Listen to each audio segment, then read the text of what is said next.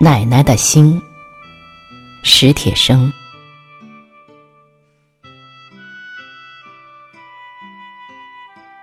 世界给我的第一个记忆是，我躺在奶奶的怀里，拼命的哭，打着挺儿，也不知道是为什么，哭得好伤心。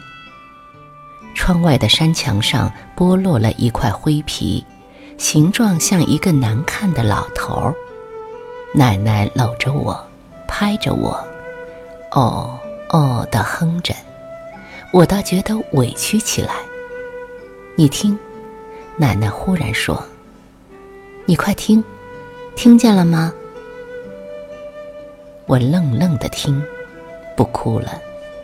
我听见了一种美妙的声音，飘飘的，缓缓的，是歌哨，是秋风。是落叶划过屋檐，或者只是奶奶在轻轻的哼唱。直到现在，我还是说不清楚。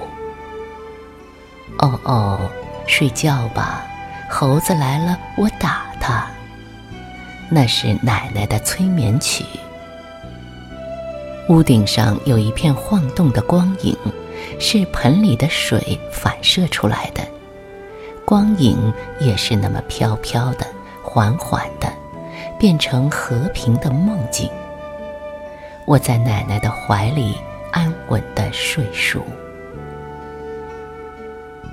我是奶奶带大的，有很多人当着奶奶的面对我说：“是奶奶把我带大的，长大了不要忘了奶奶哟。”那时候的我懂些事了。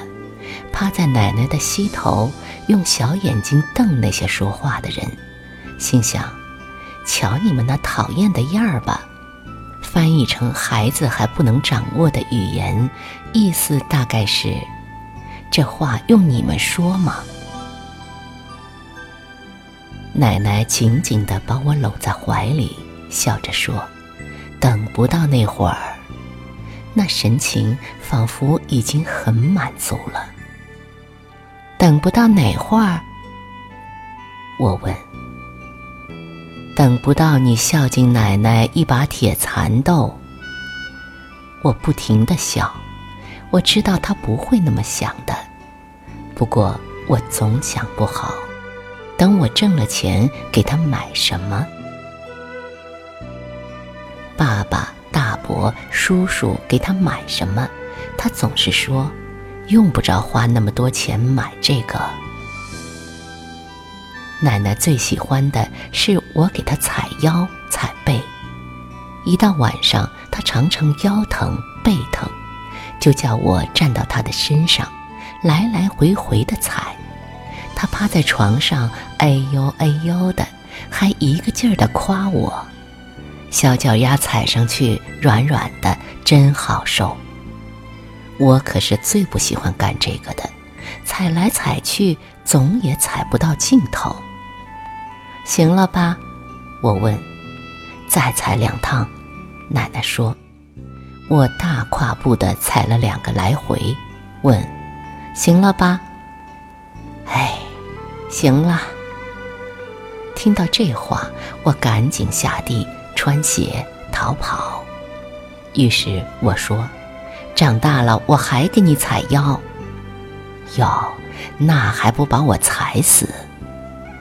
过了一会儿，我又问：“你为什么等不到那会儿呀？”老了还不死？死了就怎么了？那你就再也找不着奶奶了。我不嚷了，也不问了，老老实实的依在奶奶的怀里。那是世界给我的第一个可怕的印象。一个冬天的下午，一觉醒来不见了奶奶，我趴着窗台喊她，窗外是风和雪。奶奶出门了，去看姨奶奶。我不信，奶奶去姨奶奶家总是带着我的，我整整哭了一个下午。妈妈、爸爸、邻居们谁也哄不住。直到晚上，奶奶出人意料的回来了。这事儿大概没人记得住，也没人知道我那时想到了什么。小时候，奶奶吓唬我的最好办法就是说：“再不听话，奶奶就死了。”夏夜，满天星斗，奶奶讲的故事与众不同。